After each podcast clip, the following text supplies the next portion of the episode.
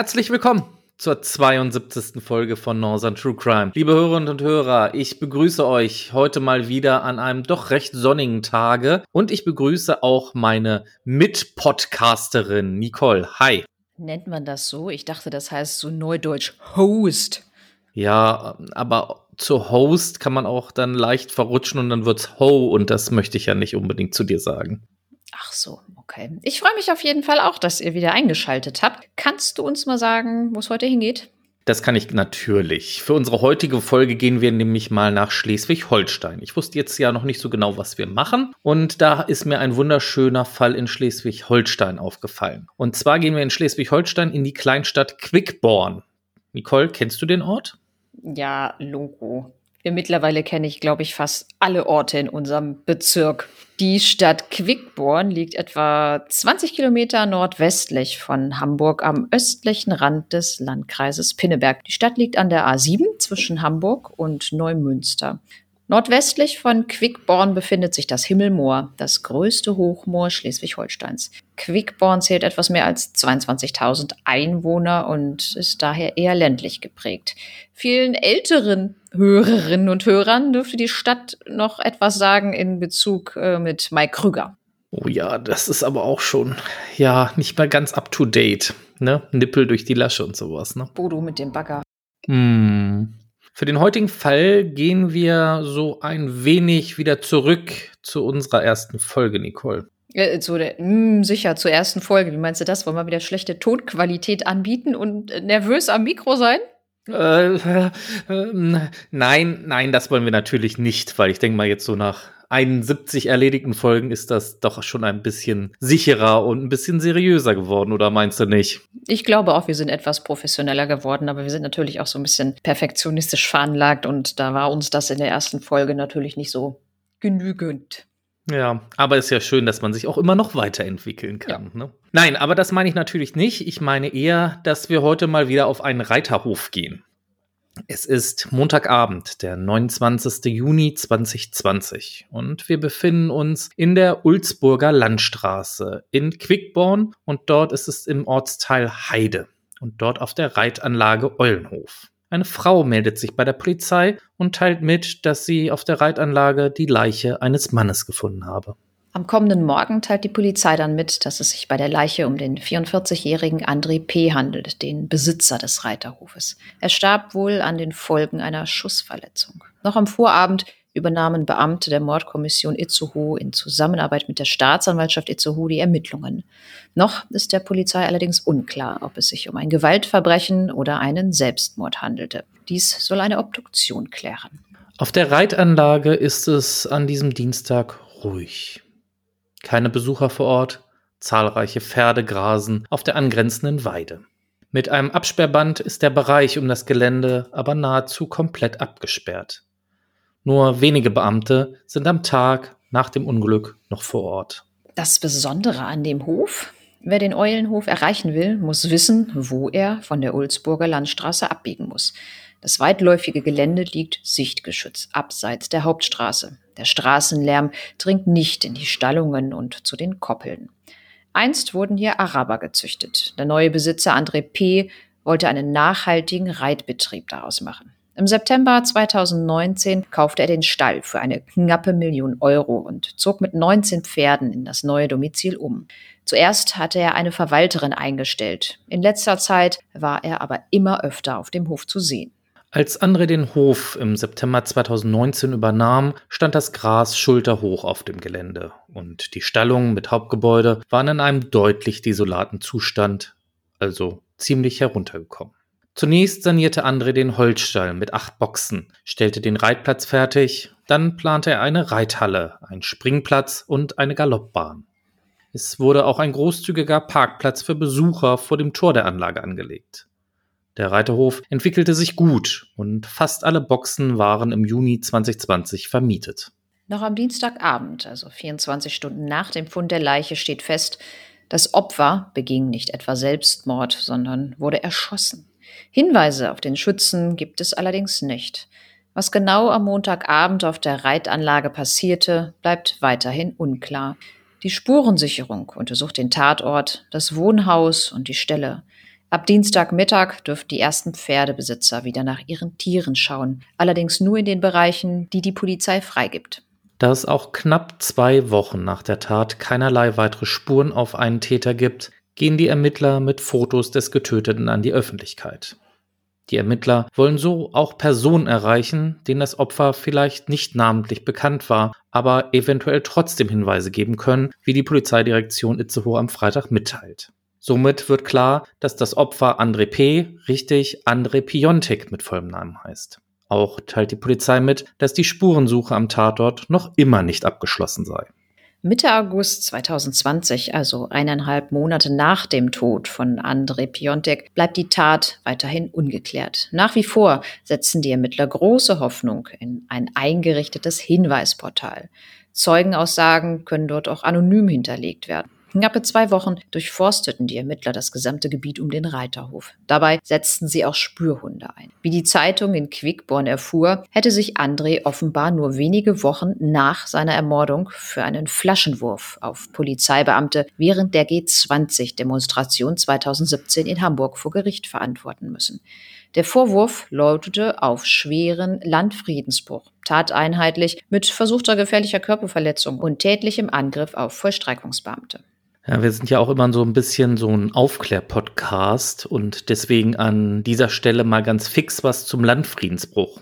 Das ist der Paragraph 125 StB und gemäß dem wird, wer sich an Gewalttätigkeiten gegen Menschen oder Sachen oder Bedrohung von Menschen mit einer Gewalttätigkeit, die aus einer Menschenmenge in einer die öffentliche Sicherheit gefährdenden Weise mit vereinten Kräften begangen werden, als Täter oder Teilnehmer beteiligt oder wer auf die Menschenmenge einwirkt, um ihre Bereitschaft zu solchen Handlungen zu fördern, mit Freiheitsstrafe bis zu drei Jahren oder mit Geldstrafe bestraft. Ja, das ist so der Klassiker auf Demonstrationen ne, mit dem Flaschenwerfen da aus so einer Menschenmenge raus. Aber jetzt mal wieder zurück zum Fall. Die Ermittlungen in unserem Fall ziehen sich bis Mitte September 2020 hin.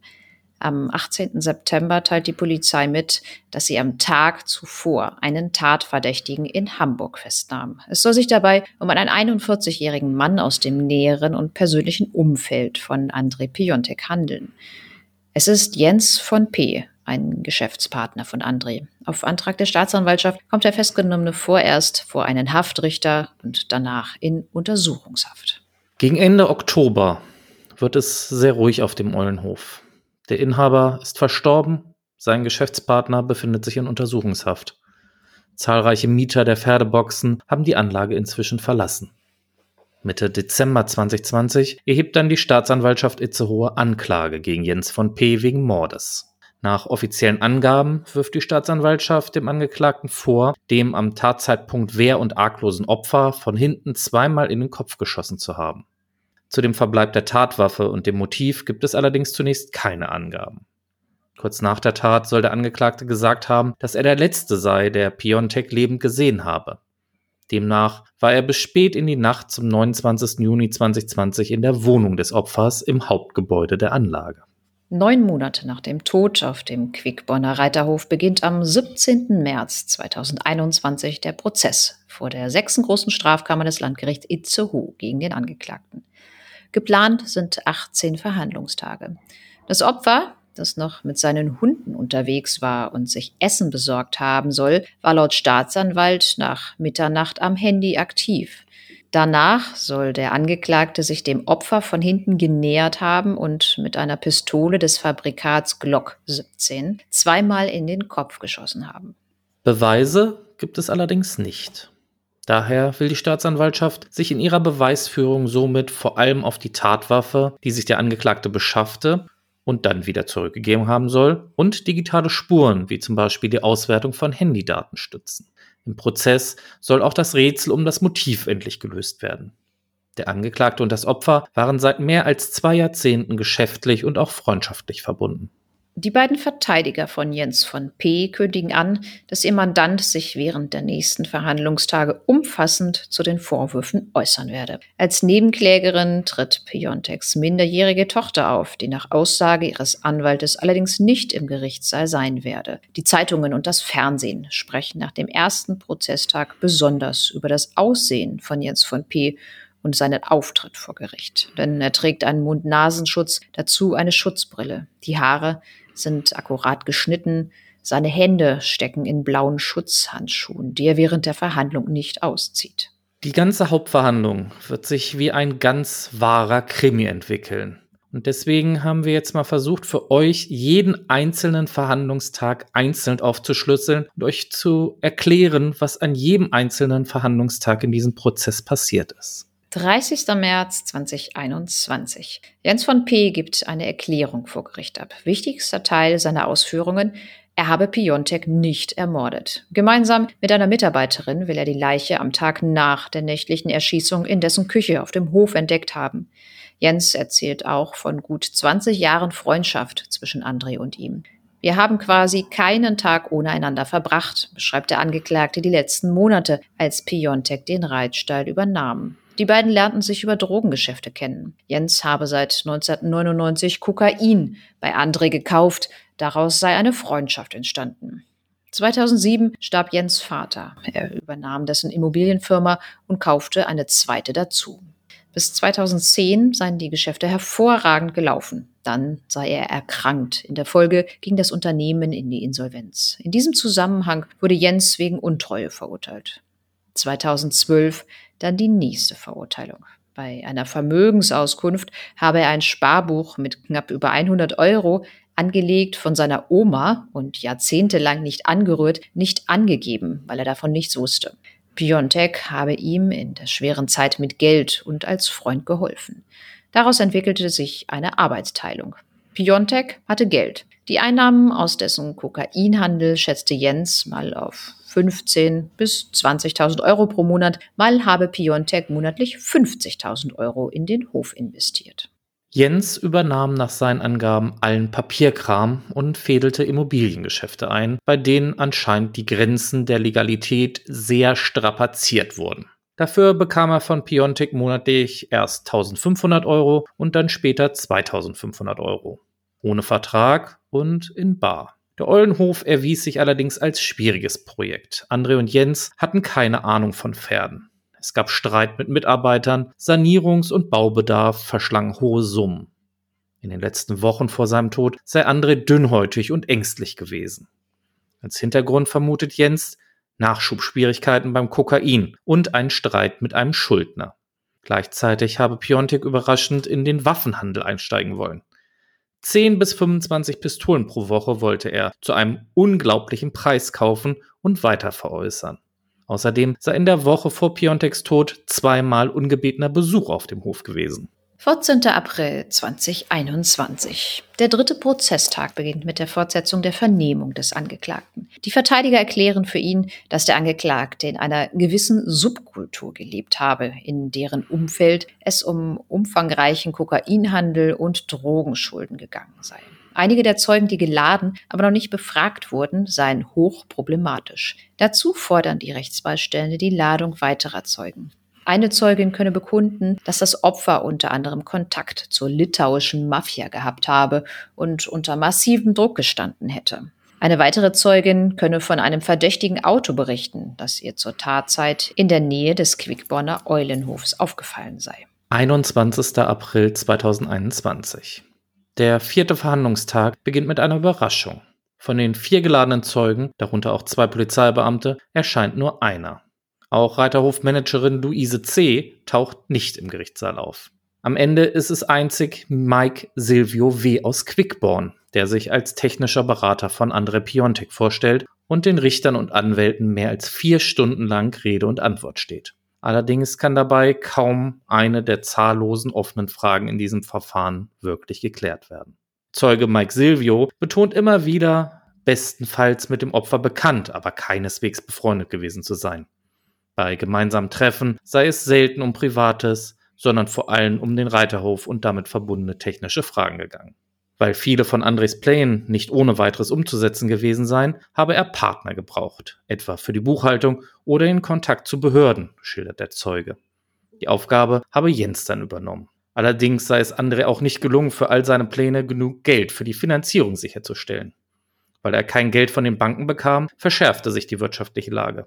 Übergangsweise soll ihm unter anderem Jens mit bis zu 60.000 Euro unter die Arme gegriffen haben. Nicht mit eigenem Kapital, sondern mit Geld, das er sich dafür von seiner Mutter lieh. Weiter unklar nach der Aussage des Zeugen ist auch, wie das Mordopfer seinen Lebensunterhalt finanzierte. Mike Silvio geht davon aus, dass er für den täglichen Bedarf die Mieten der Einsteller nutzte. Undurchsichtig bleiben auch Identität und Rolle eines Mannes aus der Gemeinde Bevern im Kreis Pinnenberg, den der Zeuge erwähnt. Dieser soll sich von Piontek 30.000 Euro geliehen und sich kurz vor dessen Tod geweigert haben, die Summe zurückzuzahlen. Merkwürdig hierbei auch, André brauchte das Geld selbst mehr als nötig für seine eigenen Pläne. André Piontek fühlte sich von dem Mann aber offenbar bedroht, bezeichnet ihn im Gespräch mit dem Zeugen mal als unberechenbar und gestört. Um sich und vor allem die Pferde zu schützen, habe er Mike Silvio um Ideen für den Einbau einer Videoüberwachungsanlage und eines Schließmechanismus für die Zugangstore gebeten. André hatte Angst und das war für ihn eher untypisch, so der Zeuge. 28. April 2021. Erstmals werden an diesem Tag in der Verhandlung öffentlich Bilder vom Tatort gezeigt und besprochen. Sie stammen aus der Dienstkamera des Polizeibeamten Mark H., der nach dem Notruf als einer der ersten Ermittler vor Ort eintraf. Der Beamte war einer von insgesamt drei Polizisten, die an diesem Tag aussagen sollen. Makar beschreibt das Wohnhaus von André als dreckig und heruntergekommen. Es sei in einem schlechten Zustand. Auch die Wäsche im Schlafzimmer sei verdreckt gewesen. Auf den Bildern aus der Küche ist der Tisch zu sehen, an dem das Opfer zuletzt gesessen und asiatisches Essen verzehrt haben soll. Unmittelbar vor seinem Tod. Das liegen die Verpackungen nahe, die der Polizeibeamte fotografierte. Neben ihnen stehen zwei Futternäpfe der Katzen. Sie waren offenbar gewohnt, auf dem Tisch ihr Fressen zu bekommen. Es sind prekäre Verhältnisse, die der Polizist schildert und die den tragischen Gesamteindruck des Tatortes noch verstärken.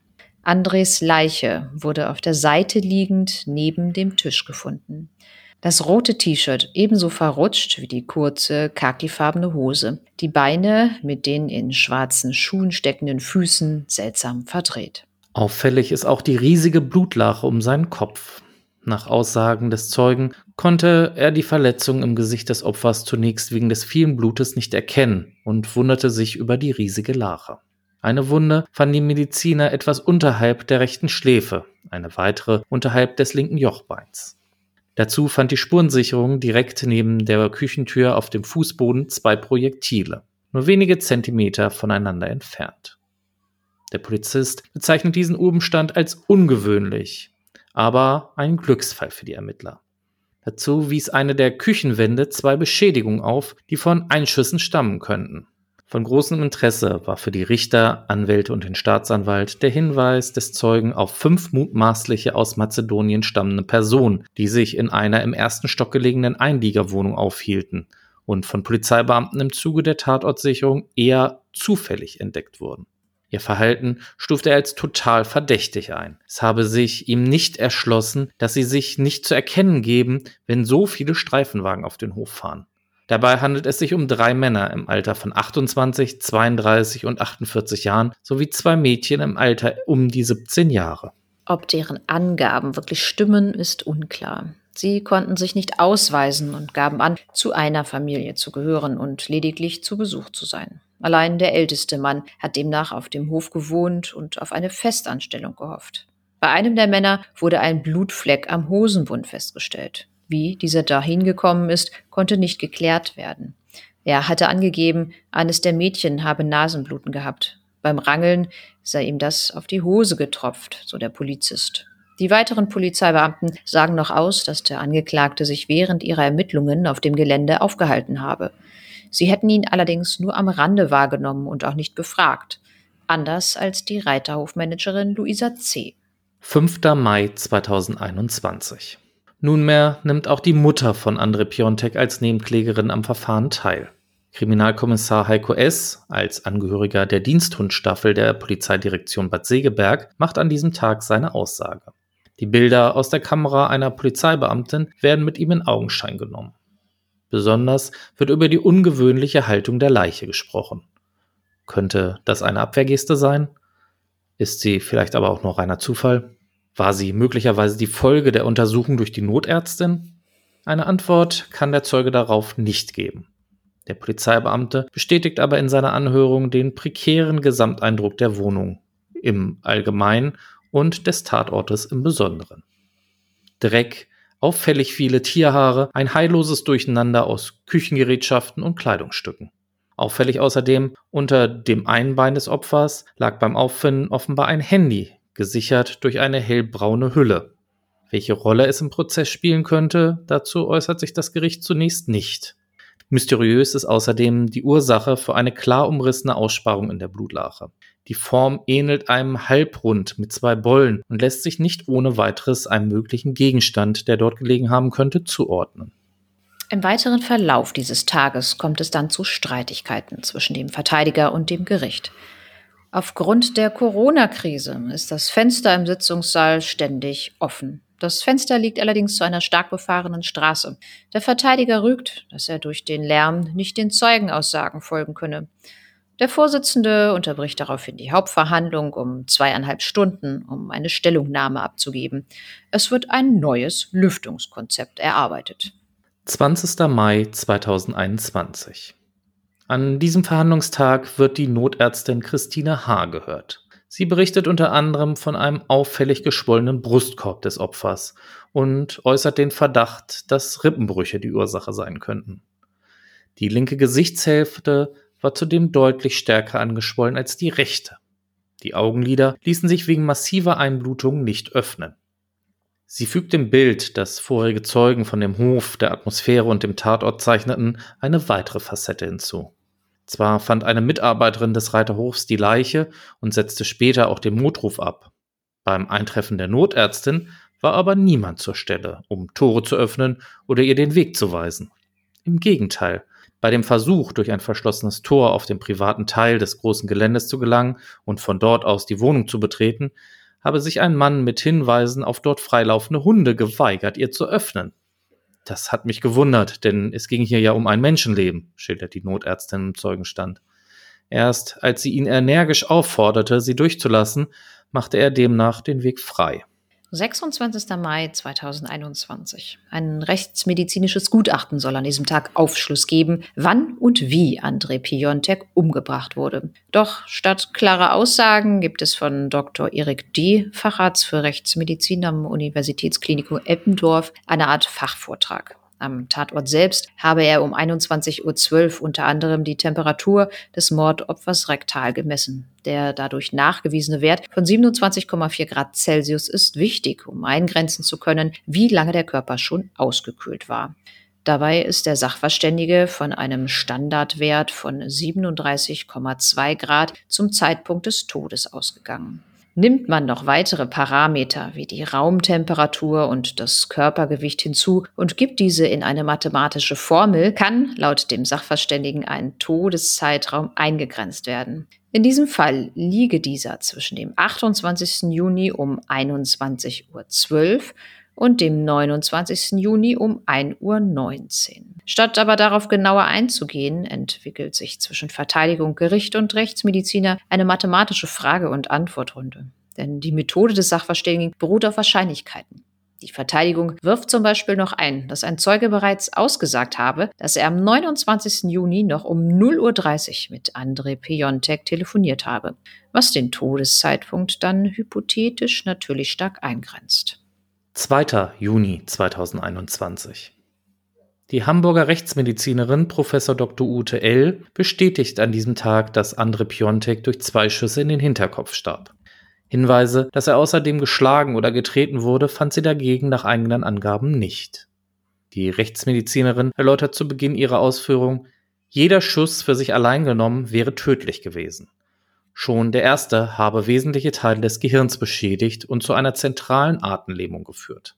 Entgegen erster Annahmen war das Opfer zu diesem Zeitpunkt weder ungewöhnlich stark alkoholisiert, noch habe er unter Drogen gestanden. Die Blutuntersuchung ergab demnach einen Wert von 0,94 Promille. Außerdem Hinweise auf Koffein, aber keine auf den Konsum von Drogen. Bei der Waffe handelt es sich nach Aussage der Rechtsmedizinerin um eine des Kalibers 9 mm. Der Schütze stand nach ihrer Einschätzung etwas entfernt, auf keinen Fall aber unmittelbar hinter dem Opfer. Weiter unklar bleibt der genaue Todeszeitpunkt. Der Vorsitzende teilt aber mit, dass André den Ermittlungen zufolge um 0.30 Uhr und 1.13 Uhr noch telefoniert habe oder online gewesen sei. Erweist sich dieser Umstand im weiteren Verlauf als richtig, würde er den Todeszeitpunkt sehr klar eingrenzen. 18. Juni 2021. Bei diesem kurzen Verhandlungstermin verließ der Vorsitzende Richter Johann Lohmann Teile des Berichts der Spurensicherung, die mit Detailfotos verschiedener Asservate im Gerichtssaal veranschaulicht werden. Im Zentrum dieses Berichtes steht außer der erneuten Beschreibung der Fundsituation des Opfers die Frage nach der verwendeten Waffe. Im Bericht heißt es, die Patronenhülsen stammen aus einer Pistole des Herstellers Glock der fünften Generation. Aufhorchen lässt der in dem Bericht vermerkte Fund zweier handschriftlicher Notizen in der Wohnung von André. Auf einem Zettel war das Waffenmodell Glock 17 CZ Sport je zwei Wechselmagazine je 200 Schuss notiert. Die Beamten stellen zudem eine weitere Notiz sicher. Diese lautet Winchester 375 Ammo. Das bezeichnet nach Angaben der Spurensicherung Munition des Kalibers 375. Die als Tatwaffe in Frage kommende Glock 17 fünfte Generation stieß das in der Notiz bezeichnete Modell wohl zumindest nicht aus. 29. Juni 2021, genau ein Jahr nach dem Tod von André Piontek, wird der Prozess mit der Aussage der Zeugin Luisa C. fortgesetzt. Sie war die Verwalterin des Reiterhofs und kümmerte sich auf dem Eulenhof um die Belange der Einsteller und deren Tiere, um die sieben Hunde Piontex und machte die Bestellungen. Sie war es auch, die den Toten am Abend des 29. Juni 2020 fand. Allerdings antwortet sie auf die ihr gestellten Fragen über weite Strecken nur sehr einsilbig. Sie habe den Dienst wie gewohnt gegen 8.30 Uhr angetreten, zunächst die Pferde gefüttert und auf die Weide gebracht, anschließend Routinearbeiten erledigt. Da der Angeklagte Jens von P. nur kurz nach ihr auf dem Hof eingetroffen sei, hätten sie diese Arbeiten überwiegend gemeinsam erledigt. Dass das Opfer gegen Mittag immer noch nicht auftauchte, beunruhigte sie nach eigenen Angaben nicht. Auch der Umstand, dass sowohl sein Auto als auch der von ihm benutzte Roller auf dem Hof standen, nahm sie nicht als ungewöhnlich wahr.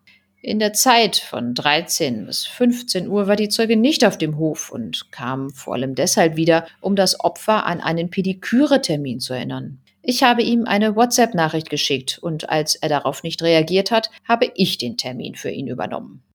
Dass sie anschließend dann doch in das Haus ging, begründet Luisa mit den Hunden von André. Die habe sie füttern wollen, gibt sie an. Zeugin ging nach eigener Darstellung durch die offene Hauseingangstür an der straßenabgewandten Seite in den Windfang, weiter durch eine Diele in einen Vorraum, wo drei der sieben Hunde lagen. Offenbar seelenruhig und nur wenige Meter von dem in der Küche liegenden Leichnam entfernt. Dass sie ihn schließlich entdeckte, war demnach fast ein Zufall. Sie erzählt, direkt hinter der Tür zur Küche auf dem Boden verstreut Müll gesehen zu haben und nur deswegen weitergegangen zu sein. Ich war so darauf konzentriert, dass ich fast in ihn hereingerannt bin, sagt die Zeugin aus und führt an, André habe in einer gigantischen Blutlache gelegen. Das war offenbar auch der Grund, warum sie nicht mehr versuchte, Hilfe zu leisten. Da war nichts, was man hätte wiederbeleben können, so die Frau im Zeugenstand. Den Notruf wählte sie ebenfalls nicht, ging stattdessen aus dem Haus, suchte Jens und gab ihm mit einer rüden Geste zu verstehen, was passiert war. Sie fuhr sich mit den Fingern über die Kehle und zeigte dabei mit der anderen Hand auf das Haus von André. Jens fiel auf die Knie und fing sofort an zu weinen. Trotzdem seien sie beide noch einmal in die Wohnung gegangen, wo Lisa mit einem Freund telefonierte und ihn fragte, was sie denn nun tun sollten. Erst auf sein Anraten wählte sie die Notrufnummer. Anschließend verließen beide die Küche wieder, um auf die Rettungskräfte zu warten. Dabei machte Jens sie laut Aussage auf die beiden am Boden liegenden Projektile aufmerksam. 30. Juni 2021. Luisa C. sagt an diesem Verhandlungstag weiter vor Gericht aus. Die Zeugin arbeitete erst seit Februar 2020 auf dem Reiterhof und tat dies zunächst nach eigenen Angaben unentgeltlich. Erst als sie bis zu 14 Stunden am Tag und sieben Tage die Woche vor Ort gewesen sei, habe ihr André Piontek eine Art Taschengeld zugesagt.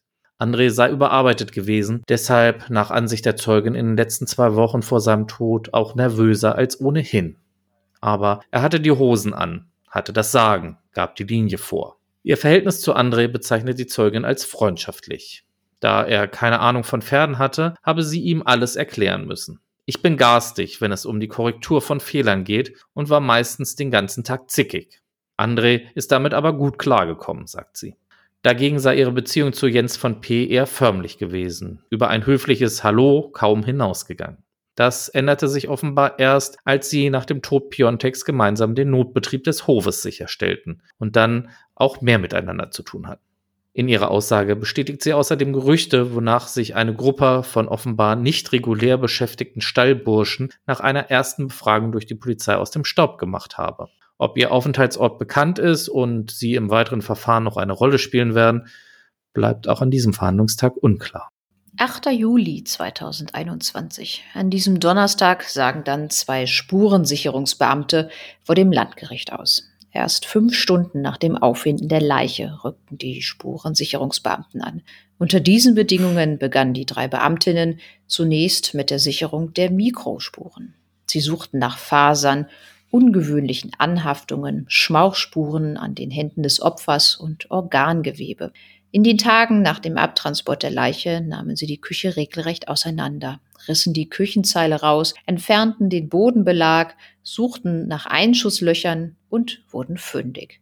Wir stellten außerdem fest, dass auch der Boden und der Tisch durch Geschosse beschädigt worden waren, sagt die Zeugin. Inzwischen konnte die Schussabgabe rekonstruiert werden und hat bestätigt, dass zwei Schüsse abgegeben wurden, schildert sie. Die Projektile legten folglich einen langen Weg zurück, bis sie schließlich in einem Abstand von etwa zehn Zentimetern neben der Küchentür auf dem Boden liegen blieben. Nach der Küche durchkämmten die Spezialisten den Bereich um die angrenzende Terrasse und eine daran anschließende Weide.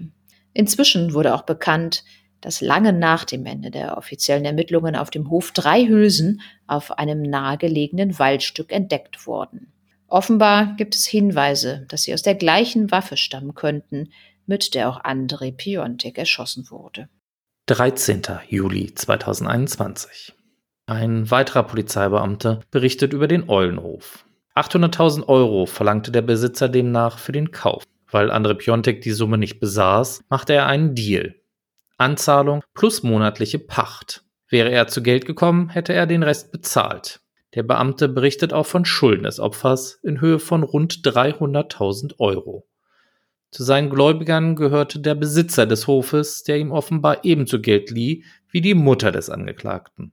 Die Rede ist von 40.000 Euro. Hinzu kamen Außenstände bei Handwerkern, einem Stallbauer, einem Baustoffhandel im Kreis Pinneberg und für Futtermittel. Weiter ungeklärt ist der Verbleib von 60.000 Euro, die nach Aussage des Angeklagten noch Stunden vor dem Mord auf dem Tisch in Piontex Wohnküche gelegen haben sollen. Damit sollten offenbar Rechnungen bezahlt werden. Dabei habe Herr Piontek auch verkündet, dass er noch weg wolle oder Besuch bekomme und sich in der Nacht noch etwas Taschengeld besorgen wolle, umriss der Zeuge Teile der Befragung aus der Erinnerung. Den Rest der Nacht verbrachte Jens nach eigenen Angaben bei einem jungen Mann, mit dem er offenbar über einen Job als Stallbursche sprechen wollte. Gegen vier Uhr machte er sich auf den Nachhauseweg, schlief kurz und war gegen 7.30 Uhr schon wieder auf dem Hof. Da war Piontek längst tot. Es hatte nur niemand bemerkt. Nach Aussage des Polizisten waren es in erster Linie Reiterinnen, die eine Box auf dem Reiterhof gemietet hatten, die die Ermittler mit Informationen über dubiose Gestalten auf dem Hof fütterten. Sie berichteten von regelmäßigen Besuchen einer Gruppe von Harley-Davidson-Fahrern und verwiesen auf wiederholte Besuche eines Mannes oder mehrerer Männer in hochwertigen Mercedes-Limousinen, die mit André sprechen wollten, ihn aber nicht immer antrafen. Als unstrittig gilt die Verbindung des Opfers ins Drogenmilieu. André soll mit Kokain gehandelt und das von einem Kurier geliefert bekommen haben. Auch auf den Hof in Quickborn. Herr Piontek hatte eine entsprechende Vergangenheit und auf dem Hof waberten auch Gerüchte, die in diese Richtung gingen sagt der 46-jährige Kriminalhauptkommissar. Unter anderem deshalb war Piontek auch vorbestraft. 16. Juli 2021. Enrique S. sagt an diesem Tag vor Gericht aus, ein langjähriger Bekannter von André Piontek. Beide kannten sich vom Kiez in Hamburg. André wollte Enrique dazu bewegen, für ihn als Sicherheitsmann zu arbeiten und nachts auf den Hof aufzupassen. Er wollte, dass ich zu bestimmten Nachtzeiten die Pferde überwache. Vor allem sollte der Zeuge verhindern, dass sich von Koliken geplagte Tiere hinlegten, weil das für sie Lebensgefahr bedeute. Der zweite Zeuge an diesem Tag, der in Hemdingen lebende Lukas R., wurde von Piontek angeheuert, um den Reiterhof auszubauen, Reparaturen durchzuführen und die Anlagen zu erweitern. Seinen Lohn erhielt der selbstständige Handwerker jeweils in Bar, auch größere Summen. Allerdings hatte Piontek bei ihm Schulden in Höhe von rund 88.000 Euro. 12. August 2021.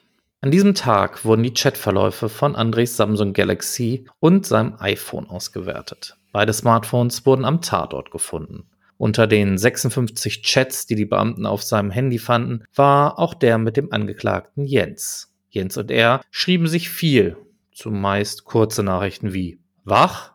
Ja. Dann taucht aber eine Nachricht auf, die Jens an André kurz vor seinem Tod schickte. Wenn ich keine Kinder hätte, würde ich mich jetzt erschießen.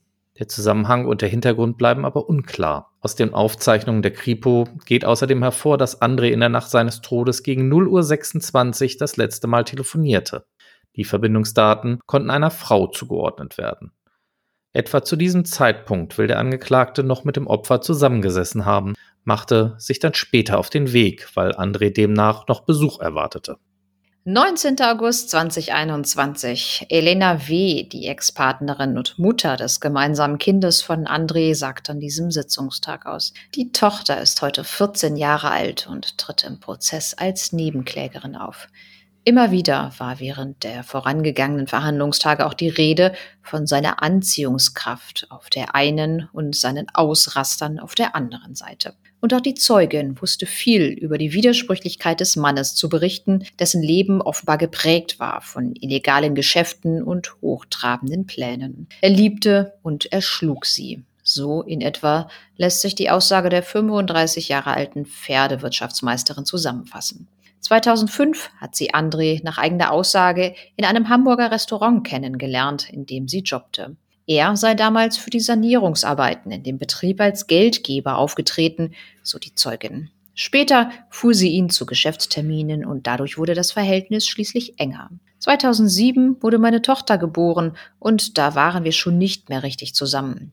Sie schildert, eine anstrengende und in Teilen chaotische On-Off-Beziehung, die sich bis 2011 hinzog. Sie sprach von zunehmenden psychischen Problemen und einer gebrochenen Nase, die sie ihrem Lebensgefährten verdankte.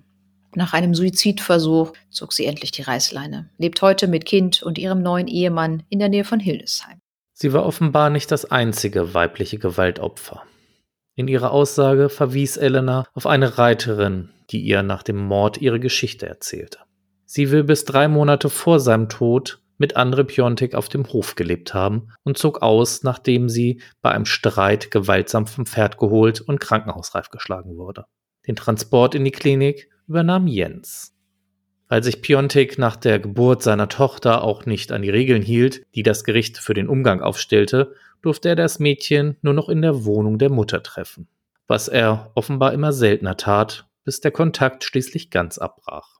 2018 habe sie ihn zuletzt getroffen, sagt die Zeugin. Und so wusste sie auch nach eigenen Angaben nicht, dass er von Hamburg nach Quickborn zog und den Reiterruf kaufte.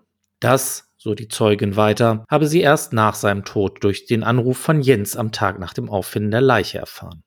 Der Angeklagte war es aber auch, der sich vor einigen Jahren mit dem Versprechen an sie wandte, sich um regelmäßige Unterhaltszahlung zu kümmern.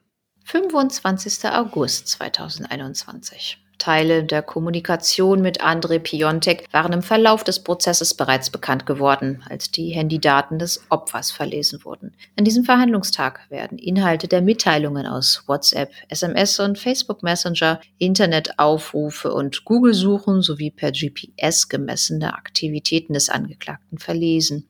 Besondere Aufmerksamkeit schenkt die Schwurgerichtskammer dem 25. Juni 2020, also vier Tage vor dem Mord. An diesem Tag war Jens offenbar zunächst im Harksheider Weg in Quickborn und bewegte sich dann nach Hamburg. André hatte offenbar dringenden Bedarf, mit seinem Freund und Geschäftspartner zu reden. Warum die beiden sich selbst bis zum späten Abend nicht trafen, konnten die Nachrichten allerdings nicht klären. 16. September 2021. Auch an diesem Prozesstag wird weiter aus den Chats und Sprachnachrichten verlesen. Der Angeklagte suchte im Internet nach Informationen zu Stichworten wie Tötungsdelikte Deutschland, Tötung auf Verlangen, Walter P22 oder Schalldämpfer 22 LFB, besuchte außerdem die Seite des Bundeskriminalamtes und interessierte sich hier augenscheinlich besonders für die deutschlandweiten Zahlen zu Mord und Totschlag, aufgeschlüsselt nach verschiedenen Jahren und Bundesländern.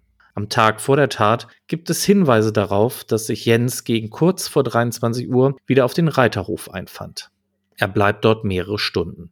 Erst gegen 1.26 Uhr lockt sich sein Handy in einem anderen Funkmast ein. So legt es die Auswertung der Polizei nahe. Auch am Mittwoch, also zwei Tage nach dem Mord, durchforstet er das Internet nach Informationen. Dieses Mal geht es um den härtesten Knast Deutschlands und Holstenglassie, also das Untersuchungshaftgefängnis in Hamburg.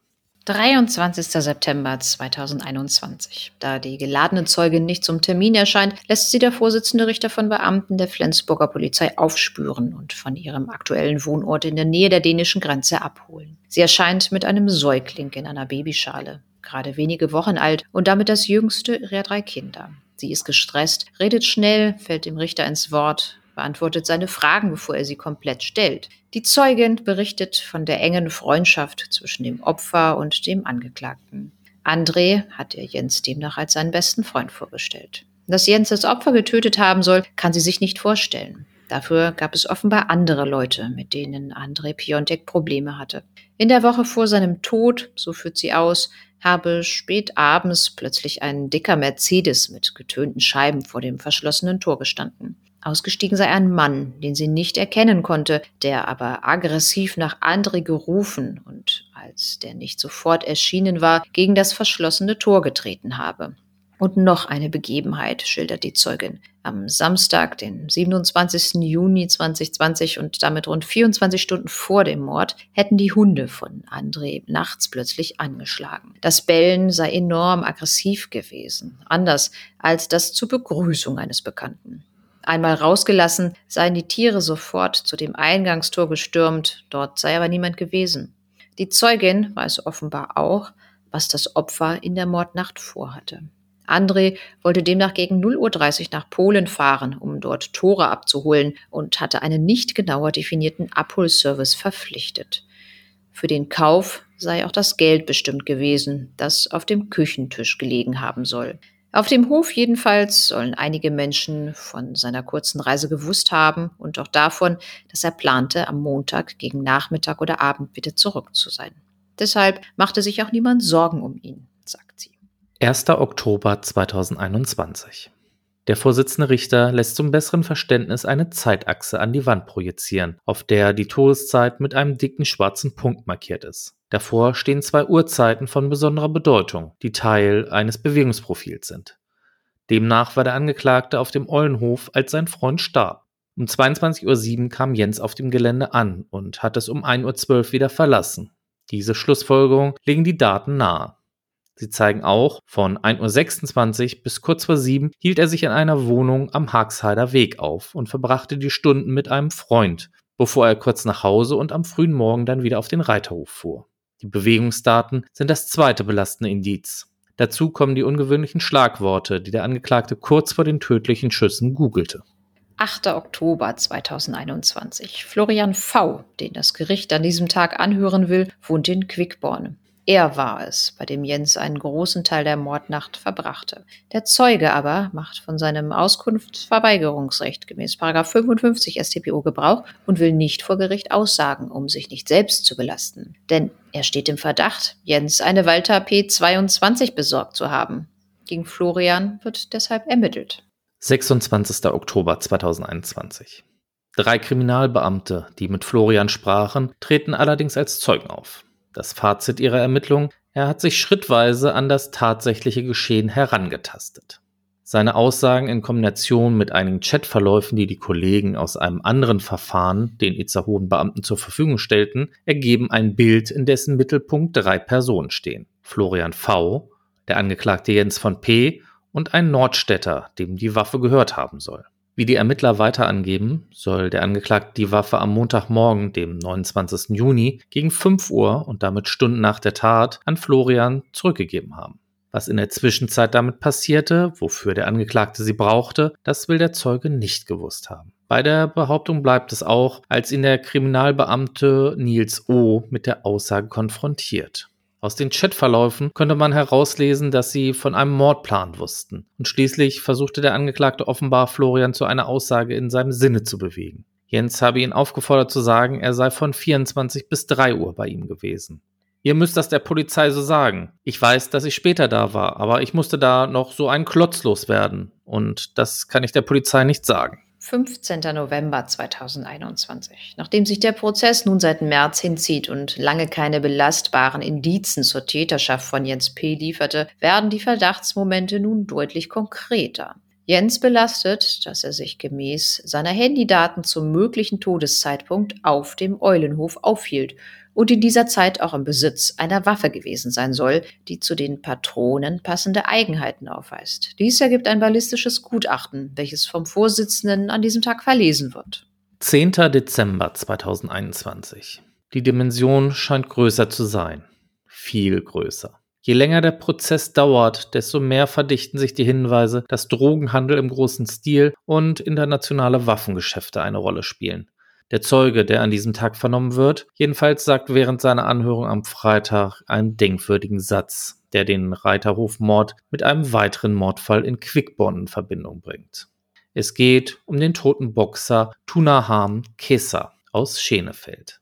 Dieser wurde irgendwann zwischen dem 23. Juni und 21. Juli 2017 erschossen. Seine Leiche in einem Waldstück bei Quickborn nahe der Autobahnraststätte Holmoor Ost an der A7 gefunden. Zuge der Ermittlungen krempelten Spezialisten der Kriminalpolizei im Winter 2017-2018 tagelang ein Grundstück am Haagseider Weg in Quickborn um. Der Fall konnte bis heute nicht aufgeklärt werden. Im weiteren Verlauf der Aussage entscheidet die Kammer, die Anhörung des Zeugen schließlich unter Ausschluss der Öffentlichkeit fortzusetzen. 30. Dezember 2021. Nun bekommt das Gericht langsam ein Problem. Der Fall zieht sich sehr in die Länge und das Gericht steht unter Zeitdruck denn einer der beisitzenden Richter scheidet zum 1. März 2022 aus der Kammer aus. Gibt es bis dahin kein Urteil, müsste das Verfahren im ungünstigsten Fall noch einmal von vorn beginnen. 11. Januar 2022. Sascha T. sagt an diesem Tag aus. Er wohnte im Haagseider Weg. Seine Wohnung war Treffpunkt für abendliche Bierpartys. Auch in der Nacht des Reiterhofmords saßen hier drei Männer zusammen. Gezeichnet von Depressionen und monatelangem Kokainkonsum wirkt Sascha T. als Zeuge überfordert und verunsichert. Er ist in Therapie, bekommt irgendein Antidepressivum oder Beruhigungsmittel, so genau wusste er es bei seiner Vernehmung nicht mehr. Fest steht allerdings, in seiner Wohnung am Haxheider Weg in Quickborn fand in der Tatnacht ein Treffen statt, das möglicherweise Antworten auf einige Fragen liefern könnte. Hier war zeitweilig offenbar auch Florian V. untergekommen ging in der Wohnung seines besten Freundes sogar ein und aus. Schließlich räumt der Zeuge ein, während des Treffens auf dem Sofa in seinem Wohnzimmer eine Waffe lieben gesehen zu haben. Und er sagte auch, dass ihm das nicht gefallen habe. Mit Waffen habe er nichts am Hut, davon habe er keine Ahnung. Wer sie dahingelegt und später an sich genommen habe, der Zeuge weiß das angeblich nicht. Aber es gab dieses Treffen in seiner Wohnung in der Tatnacht zum 29. Juni 2020. Er war da, sein bester Freund Florian ebenfalls, sogar der Sohn von Jens, ein Teenager, und schließlich soll auch der Angeklagte gekommen sein. Der Zeitraum, den der Zeuge für dessen Auftauchen nennt, ist groß. Irgendwann zwischen 0 und 1 Uhr, vielleicht aber doch auch erst um 1.30 Uhr. Bier hätten sie getrunken, Zigaretten geraucht, vielleicht auch gekokst. Nach der Vernehmung stellt die Verteidigung gleich mehrere Beweisanträge möchte unter anderem einen weiteren Zeugen laden und einen Sachverständigen, der die vom Handy des Angeklagten ausgelesenen Bewegungsdaten gutachterlich untersucht. 12. Januar 2022. Spezialisten des Landeskriminalamts Kiel haben sich erneut die Handydaten des Angeklagten Jens von P. vorgenommen. Jetzt haben sie die Ergebnisse vorgelegt und mussten sich korrigieren lassen. Und das ausgerechnet von dem Angeklagten selbst. Ein Beamter präsentierte eine fehlerhafte Auswertung von Mobilfunkdaten, verärgert damit die Strafverteidiger und wird auf die Schwächen in seiner Präsentation gleich mehrfach ausgerechnet vom Angeklagten hingewiesen. Seine Auswertungen mögen vielleicht richtig sein, sein Bericht ist es aber nicht. Da wurden Anrufer und Empfänger verwechselt und SMS-Nachrichten herangezogen, die sich bei näherer Beachtung als irrelevant herausstellten. Für die Prozessbeteiligten allesamt technisch weit weniger kundig als der Zeuge, macht das eine Bewertung nahezu unmöglich. Nun muss der Kriminalbeamte seine Auswertung komplett überarbeiten und wird erneut gehört werden. 27. Januar 2022. Die Nerven in Saal 11 des Landgerichts Itzehoe sind angespannt. Nach zehn Monaten sind wesentliche Fragen weiter ungeklärt. Viktor S. hätte am Donnerstag in den Zeugenstand treten sollen, kommt aber nicht. Viktor ist ein polizeibekannter Waffenhändler aus Norderstedt, der sich auch mit dem Anbau von Cannabis auskennt. Er weiß möglicherweise viel, wird aber nicht aussagen. Bleibt noch Freier N nach eigenen Angaben die letzte Lebensgefährtin des Opfers. In der Tatnacht will sie noch lange bei ihm gewesen sein. Immer wieder war Freier in den vergangenen Monaten vorgeladen, macht nebulöse Andeutungen über Drohungen gegen sich und ihre vier Kinder, ließ schließlich sogar anklingen, sie sei von einem ihr unbekannten Mann zu Hause aufgesucht, bedroht und vergewaltigt worden. Das Gericht reagiert prompt und schließt die Öffentlichkeit aus. Nun aber der Schritt zurück denn dem Antrag der Nebenklagevertreter wird stattgegeben und die Öffentlichkeit wiederhergestellt. Dann wird es in dem Prozess immer kurioser. Ein Kieler Kriminalbeamter, welcher als Zeuge erscheint, teilt mit, dass jemand in den vergangenen Monaten offenbar von außen auf das Handy des Angeklagten zugegriffen und alle Daten aus der Cloud des iPhones gelöscht habe. Der Zeuge beschäftigt sich in den vergangenen Monaten immer wieder mit dem sichergestellten und beschlagnahmten Handys, bereitete die Daten zur weiteren Analyse auf und untersuchte den technischen Zustand der Telefone. Der Löschbefehl tauchte demnach auf, als er mit dem Handy auf dem Eulenhof einen Versuch machen wollte und es dafür nach geraumer Zeit erstmals wieder aus dem Flugmodus holte. Wann, wer von wo aus den Löschbefehl gesetzt hat, können wir nicht rekonstruieren. 28. Januar 2022. Nun könnte das Verfahren doch schneller beendet sein als erwartet, denn das Gericht teilt mit, dass man nicht sicher sei, von wann bis wann Jens von P. in der Mordnacht auf dem Eulenhof war. Dies kann nicht minutengenau eingegrenzt werden. Dazu kommt der eher ungenaue Todeszeitpunkt. Er sei, so der Vorsitzende Richter, weder auf Grundlage des rechtsmedizinischen Gutachtens noch der Handydaten eindeutig einzugrenzen. Piontek könnte demnach also noch gelebt haben, als der Angeklagte den Hof verließ. Rätselhaft bleibt in diesem Zusammenhang die Tatsache, dass das iPhone des Opfers in der Mordnacht um 2.18 Uhr noch online war. Ob zu diesem Zeitpunkt lediglich etwa eine App aktualisiert wurde oder André Piontek tatsächlich noch gelebt und etwa telefoniert oder gechattet hat, konnte nicht abschließend geklärt werden. Den Spezialisten ist es bisher nicht gelungen, das Handy zu entsperren. 3. Februar 2022. Freier N ist eine unauffällige Erscheinung. Sie wirkt jünger als die von ihr angegebenen 30 Jahre. Was dagegen auffällt, Sie wird leicht pampig, wenn ihr etwas nicht passt, erkennt Regeln und Obrigkeiten nicht an. Lange galt die junge Frau, die behauptete, die letzte Lebensgefährtin des Opfers André Piontek gewesen zu sein, als eine der wichtigsten Zeugen im Prozess. Inzwischen gilt sie als hochproblematisch und obwohl sie dem Prozessbeteiligten insgesamt fünfmal Rede und Antwort stehen musste, wird das Gericht ihre Aussagen bei der Urteilsfindung wohl nicht oder nicht im vollen Umfang berücksichtigen können. Der Grund dafür, Freier N naht mit ihren teilweise dramatischen Schilderungen alle. Dies ist die Geschichte einer Frau, die offenbar ein äußerst lockeres Verhältnis zur Wahrheit hat und gern mal die Tatsachen verdreht, wenn es ihr in den Kram passt. In der Vernehmung im September und einer weiteren Anhörung im Dezember, ihr erinnert euch, die nicht öffentliche Sitzung des Zeugen, erzählt sie, dass das Opfer zufällig auf dem Kiez kennengelernt habe, als sie an einem kinderfreien Abend allein durch die Kneipen tingelte. Sie berichtete von einem mysteriösen schwarzen Mercedes, der immer mal wieder auf dem Hof aufgetaucht sein soll. Legt dar, wie die Freundschaft zwischen dem Opfer und dem Angeklagten funktionierte. Erlaubt Einblicke in das ziemlich komplizierte Beziehungsgeflecht auf dem Hof. Als sie schließlich das zweite Mal öffentlich aussagt, stellt sie nicht nur Mutmaßungen über einen Zusammenhang zwischen dem Reiterhofmord und dem Mord an dem Boxer Tunahan Keser her, sondern alarmiert Staatsanwaltschaft und Gericht mit Andeutungen. Sie und ihre Kinder seien nach dem Mord von unbekannten Männern verfolgt und bedroht worden. Nach ihren Schilderungen hat sich daran auch nichts geändert.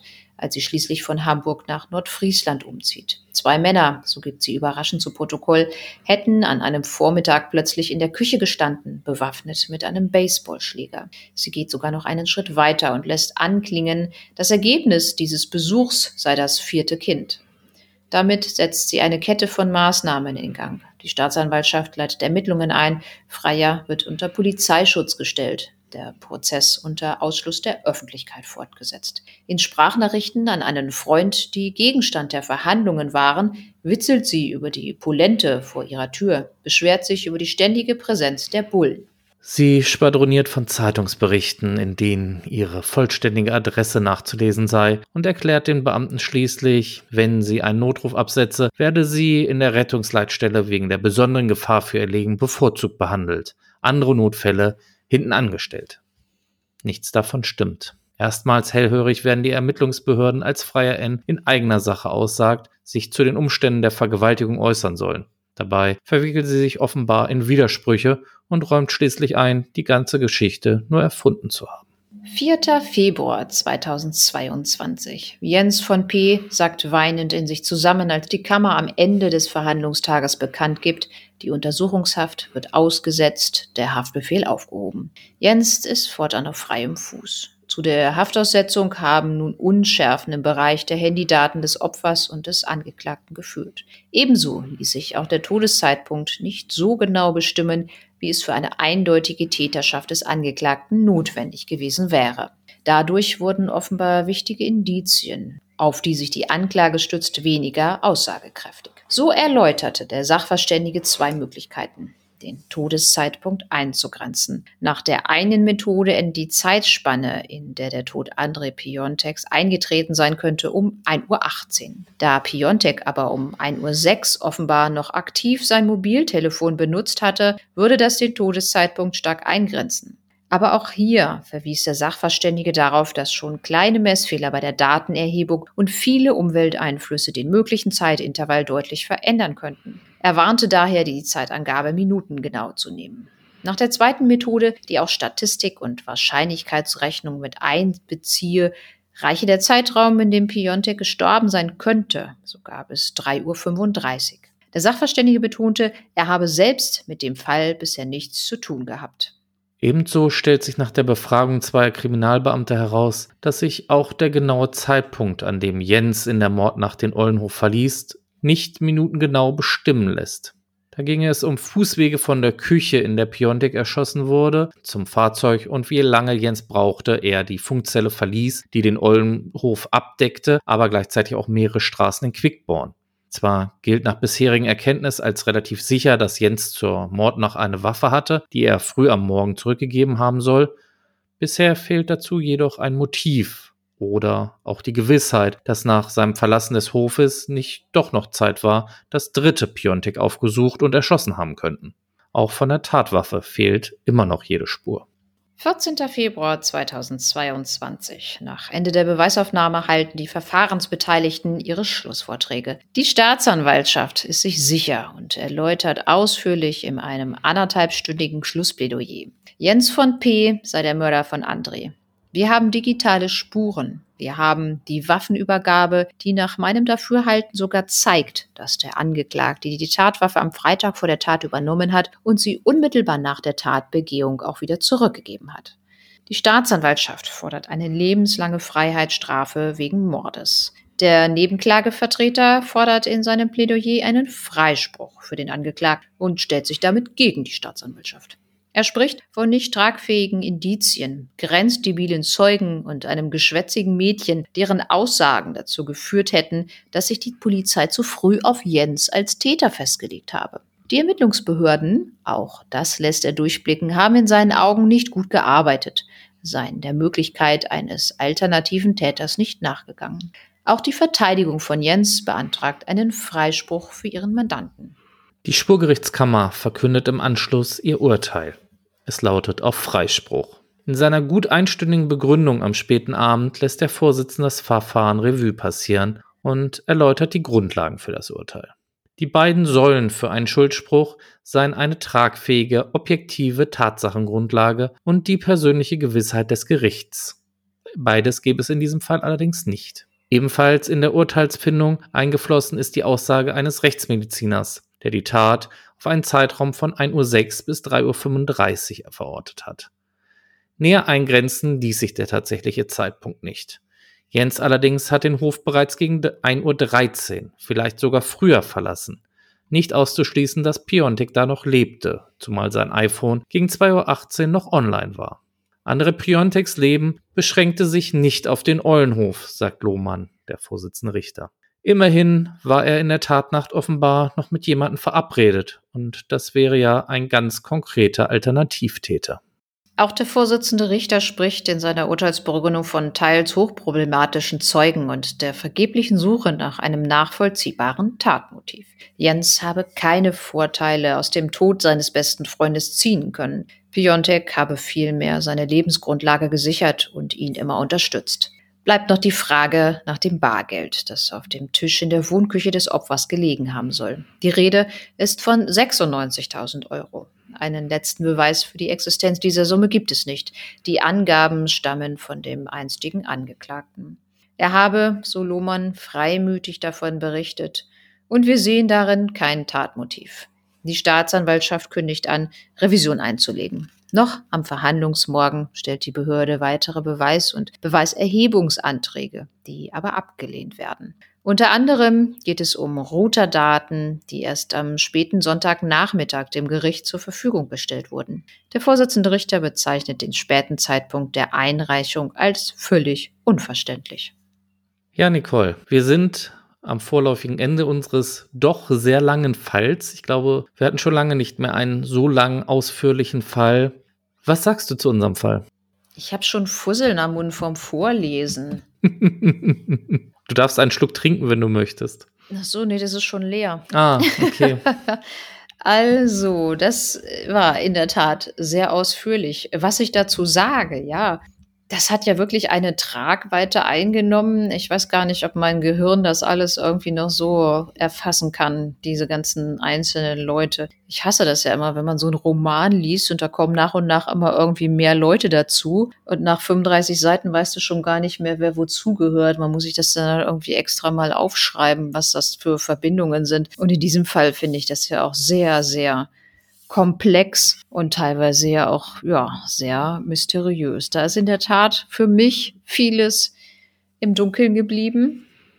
Wer da nun richtig hintersteckt, hinter diesen ganzen Drogen- und Waffengeschäften, das ist ja überhaupt gar nicht aufgedeckt worden. Und ja, auch viele andere Zeugen ja, haben da nun nicht so richtig zur Aufklärung beigetragen. Ne? Das stimmt. Also als ich den Fall rausgesucht habe, bin ich äh, tatsächlich muss ich sagen, ich bin über den Fall gestolpert, weil ich gelesen habe, Mann auf Reiterhof erschossen. Habe ich gedacht, ach, Reiterhof, nee.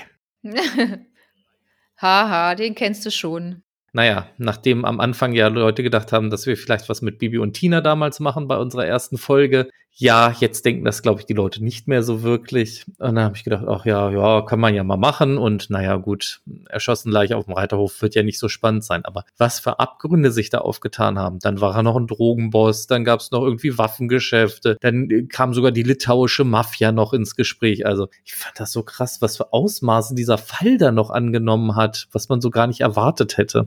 Ja, das hat halt irgendwie immer weitere Kreise gezogen, ne? Ja. Was sagst du zum Urteil? Ja, in dubio pro reo, sage ich dazu nur. Ne? Wenn du es nicht nachweisen kannst, ist der Angeklagte freizusprechen. Ob er es nicht war, ich weiß nicht. Er hätte ja eigentlich nichts davon gehabt. Deswegen fehlt mir da auch tatsächlich das Motiv. Und ja, wie das Gericht auch schon gesagt hat, ne, es gibt halt dadurch, dass ich André da wirklich mit vielen Leuten in einem doch eher rechts ja nicht so treuen Rahmen bewegt hat, gibt es da doch viele alternative Möglichkeiten. Und Jens sehe ich da eigentlich nicht als Täter tatsächlich. Das ist das, was ich dann zum Schluss auch gedacht habe, wenn das so sein bester Kumpel gewesen ist. Also für mich gibt es ein paar Sachen, die dafür sprechen, aber ich glaube, es gibt mehr Sachen, die dagegen sprechen. Also wenn ich jetzt dann zum Beispiel seine Reaktion sehe, die diese Managerin geschildert hat, als sie dann einfach gesagt hat, so er macht sich hier so Zeichen an die Kehle und zeigt auf die Wohnung und er bricht da irgendwie gleich zusammen. Das schien mir irgendwie nicht so gespielt irgendwie und das zeigt ja für mich aber schon, dass er dann da total überrascht war von dem Tod. Könnte auch ein guter Schauspieler sein. Ja, ich weiß nicht, aber wenn das irgendwie so dein bester Kumpel ist. Ich glaube, der hat geahnt, dass da Gefahr besteht für das Leben von André. Es sind vielleicht auch nicht alle Kommunikationen übers Handy gelaufen. Ich meine, die haben ja nun viel ausgewertet, aber ja, vielleicht haben die ja auch einiges miteinander so mal besprochen, was nicht geschrieben wurde. Und vielleicht wusste der Jens ja nun auch, wo sich sein bester Freund da drin irgendwie verwickelt hatte. Und ich glaube, wenn du dich da erstmal mit der Mafia angelegt hast und ähm, da ist irgendwas ein bisschen schräg gelaufen, dann hast du ein echtes Problem. Und wenn der zu ihm sagt, ja, ich habe, also wenn ich keine Kinder hätte, würde ich mich jetzt umbringen, der muss doch geahnt haben, dass der, ja, da, da irgend, in irgendwas drinsteckt, wo, wo er nicht mehr rauskommt. Ja, ich habe ja, also ich habe sehr, sehr, sehr, sehr, sehr, sehr, sehr, sehr viele Zeitungsberichte in diesem Fall gelesen, weil ähm, das hat auch in der Quickborner Zeitung größtenteils alles stattgefunden und da war tatsächlich so eine Lokalredakteurin, die jeden Sitzungstag verbracht hat und über jeden Sitzungstag fast zwei DIN A4 Seiten geschrieben hat. Die hat dann teilweise auch wirklich halt dann äh, aufgeschrieben, was so diese Chats zwischen den beiden waren und dann einmal hatte sie auch geschrieben, wie so ein, ein äh, Verkaufschat von André aussah, dass er dann jemanden halt geschrieben hatte, ja, ähm, ich weiß, du möchtest noch fünf Äpfel haben, ich besorge dir dann ein paar schöne Äpfel und das dann so immer verschlüsselt geschrieben. Also war schon ganz witzig, das mal so zu sehen. Ja gut, aber das machen die ja immer, wenn die irgendwie so Drogen bestellen oder sowas, dann äh, haben die da ja auch irgendwelche, ich sag mal, Codewörter, hm. wo die dann dann sagen, ja, ich brauche so und so viel. Also was wir, also weiß nicht, wofür fünf Äpfel denn dann steht.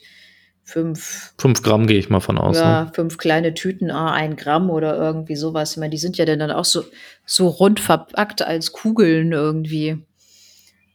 Deswegen könnte ich mir auch vorstellen. Naja, aber das, das ist ja, glaube ich, üblich. Was sich in dem Fall natürlich wirklich da mal der Strafverteidigung zugutehalten muss, was sie gesagt haben, es stimmt eigentlich in dem Fall, dass sich die Polizei da wirklich doch auf diesen Jens eingeschossen hatte. Weil wäre man vielleicht mal diesen Mazedoniern, die da äh, gewohnt haben, nachgegangen, hätte man vielleicht mal erkunden sollen, was für dubiose Leute das sind, mit denen sich André noch treffen wollten. Ja all das wurde ja irgendwie alles gar nicht aufgeklärt. Ne? Dann haben sie halt ja diesen Florian rangezogen mit der Waffe, die Geschichte. Aber das war's dann auch. Ne? Also was wollte denn da in, in Polen? Der wollte Tore abholen? Äh, hm, kann ich auch nicht so richtig glauben. Finde ich auch schwierig, ne? Aber anscheinend wussten das ja tatsächlich die Leute, dass er irgendwie noch wegfahren wollte und deswegen hat sich ja auch keiner an dem 29. da Gedanken gemacht, warum der auch bis nachmittags noch nicht wieder da war, ne? Also, ja, was war denn das da auch für ein Auftritt von der Polizei? Da irgendwas verkehrt ausgewertet oder im Bericht falsch geschrieben? So, ja, äh, ja ganz schön, ne? ehrlich, ne? also ich meine, kann ja immer mal was schiefgehen, aber sowas darf eigentlich nicht passieren, ne? Nee, das wäre so, als wenn du zum Beispiel einfach die falschen Leute laden würdest für einen Hauptverhandlungstermin. Wäre ja auch nicht so schön, ne? Nö, blöd. Ja, ja, also der, ich fand es auch, das wurde halt immer kurioser in diesem Fall. Und komm, wir müssen mal drüber reden. Freier N. Was sagst du denn zu der? Ja, weiß ich nicht. Irgendwas stimmt doch mit der Frau auch nicht. Also, wie kann man denn sowas behaupten? Ja. Vor allem, es wurde dann am Anfang, als diese Sachen war, wie gesagt, ihr habt es ja gehört, wir haben den Prozess für Tag für Tag aufgerollt und an den Tagen wurde dann immer noch so ein bisschen kryptisch, da wurde ihr Name nicht erwähnt, dann wurde nur von einem Zeugen, der nicht öffentlich gehört wurde, gesprochen. Es wurde alles so ein bisschen nebulös dargestellt und dann hinterher kommt raus, ja, hat sich eigentlich, war alles unnötig, weil sie hat einfach nur Scheiße erzählt. Die wollte sich wichtig tun oder vielleicht hat die auch irgendwelche psychischen Erkrankungen oder so, keine Ahnung. Aber das hört sich für mich jetzt nicht normal an, weil ich meine, hat sie denn dann da die irgendwie so ein Zeugenschutzprogramm oder irgendwie einen Personenschutz von der Polizei und dann gibt sie damit mehr oder weniger an vor anderen Leuten und hm, ich weiß nicht. Ja, ich bin wichtig, guck mal. Hm. Ja, Freispruch. Es ist noch nicht rechtskräftig. was meinst du, wird die Staatsanwaltschaft die Revision durchziehen?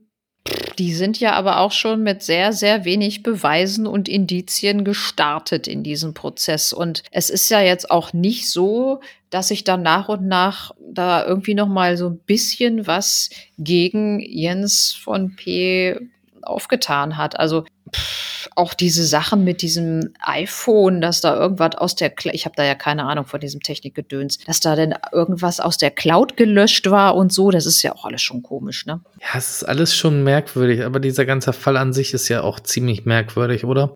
Ja, hat schon, also ich finde so, ein, so einen riesengroßen Kreis drumherum und das ist noch nicht mal, es ist ja noch nicht mal alles. Ja. Es ist ja noch nicht mal alles geklärt. Also äh, das, das sind ja Kreise, die reichen denn dann in die Hamburger äh, Szene von irgendeinem, was weiß ich, da, was sie gesagt haben, sind irgendwelche schwarzen Limousinen da gewesen und, und mit Harley Davidson Motorrädern, wer weiß, was das da für eine, für eine Gang war. Wohl wahr, wohl wahr. Ja, reicht irgendwie ja, weit über Quickborn heraus. Und das, was der Vorsitzende auch gesagt hat, also sein Leben beschränkte sich nicht nur auf den Eulenhof.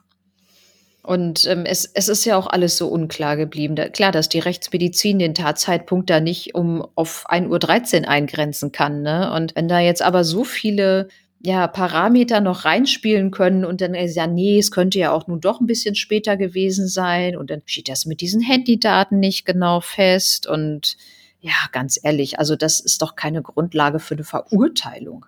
Absolut nicht. Und was ich im Zuge der Recherche auch noch rausgefunden habe, was ich irgendwie sehr ulkig fand, auf der einen Seite dieses kriminelle Doppelleben und auf der anderen Seite haben André und Jens eine eingetragene UG im Handelsregister verzeichnet für diesen Eulenhof. Also da merkt man irgendwie, ist auch irgendwie ein bisschen schräg alles gelaufen. Ne? Das eine so ganz förmlich und offiziell mit Anmeldung und das andere halt im nebulösen, im zwielichtigen Doppelleben. Wie kommt man denn aber überhaupt auf die Idee, so einen Reiterhof zu öffnen, wenn man da überhaupt gar keine Ahnung von Pferden hat? Naja, ich glaube, das hat so ein bisschen damit zu tun. Du hast es ja vorhin selber verlesen. Seine Ex, mit der er das Kind hat, das war ja eine Pferde, Meister. Wirtschaftsmeisterin. Hm, vielleicht ähm, hat sie ihn da irgendwie so mit angesteckt und er hat irgendwie so ein Fable für diese Tiere entwickelt. Ja, und dann haust du da so viel Kohle rein, oder was? Vielleicht wollte er jetzt ein, ein bürgerliches Leben dann irgendwann anfangen, wenn er jetzt älter wird. Ja, dann hätte er es ja auch mal durchziehen können, dann hätte er da ja die Chance gehabt. Da fehlt die Kohle, ne? Wenn ich, äh, wenn ich nach Quickborn umziehe und sage, so, ich mache jetzt Schluss mit Mafia und Drogen und Waffen und sonst was alles, denn ja, hat er es ja scheinbar aber irgendwie nicht geschafft oder seine Vergangenheit hat ihn da wieder eingeholt. Man weiß es nicht. Tja, meinst du, wir werden noch einen Täter finden oder meinst du, es bleibt äh, oder wird dann irgendwann ein Cold Case, weil der Freispruch an Jens rechtskräftig werden wird? Also ich muss ehrlich sagen, glaube nicht daran, dass es da zukommt, dass ein Täter gefunden wird. Also die haben ja nun schon ja viel ermittelt und ich sag mal alles gegeben mit den Mitteln, die sie so haben, aber wenn dann natürlich auch nicht viel fest feststeht, was was noch diese ja dubiosen Geschäfte da um den Eulenhof betreffen und man da nicht so richtig rankommt. Weiß ja auch nicht, aus welcher Ecke das jetzt sein könnte oder ob das alles derselbe Verein ist, der sich mit Drogen und Waffen beschäftigt oder ob das zwei verschiedene waren, die mit den Drogen kamen aus Hamburg, die mit den Waffen aus Polen oder Litauen. Man weiß es ja irgendwie nicht, aber solange die da überhaupt gar keine Ansatzpunkte haben, kann ich mir nicht vorstellen, dass die da noch einen anderen Täter aufbieten können. Ja, ich glaube auch leider wirklich nicht dran, weil es kommen dann tatsächlich zu viele noch in Betracht, wer und wo es sein könnte. Ne? Ja, aber manchmal, es kann ja wirklich sein, dass irgendwie so zwei, drei Jahre später denn dann doch Kommissar Zufall zuschlägt. Irgendwie sowas oder dass der eine den anderen verpetzt und, und, und. Also man weiß es nicht. Wir halten euch auf jeden Fall auf dem Laufenden, was in diesem Fall passiert, ob der Freispruch rechtskräftig wird oder ob vielleicht Jens von P. doch nochmal wieder auf die Anklagebank muss und es einen zweiten Prozess gibt. Wir schauen mal. Aber warum meintest du, sollte es da jetzt einen zweiten Prozess geben? Er ist doch einmal freigesprochen worden. Die können ihn doch jetzt nicht wieder wegen Mordes anklagen. Naja, falls der BGH der Revision der Staatsanwaltschaft recht gibt. Ach so, meinst du das? Dass das Ganze nochmal dann neu aufgerollt wird. Aber wir schauen mal. Ja, ihr Lieben, ihr merkt es, die Folge ist sehr lang geworden, deswegen entfällt heute auch mal die Experten der Woche. Da könnt ihr euch dann das nächste Mal wieder drauf freuen. Und Nicole, wenn du jetzt nichts mehr zu sagen hast, würde ich den Fall für heute schließen. Ich habe mir echt den Mund fusselig geredet heute. Mach mal Feierabend. Jawohl, mache ich. Weißt du denn schon, was du das nächste Mal machen möchtest? Ja, ich bin da so an einer Sache dran, aber da weißt du jetzt nicht, ob das fertig wird, aber ist leider auch Schleswig-Holstein. Das macht ja nichts. Kein naja. Problem. Gut, dann bleibt mir an dieser Stelle euch noch einen schönen guten Morgen, guten Mittag, guten Abend zu wünschen. Passt alle gut auf euch auf, bleibt gesund und wir hören uns bald wieder. Ja, ich bedanke mich, dass ihr bis zum Ende dran geblieben seid. Echt tapfer. Und ich hoffe, ihr seid das nächste Mal wieder dabei. Bis dahin.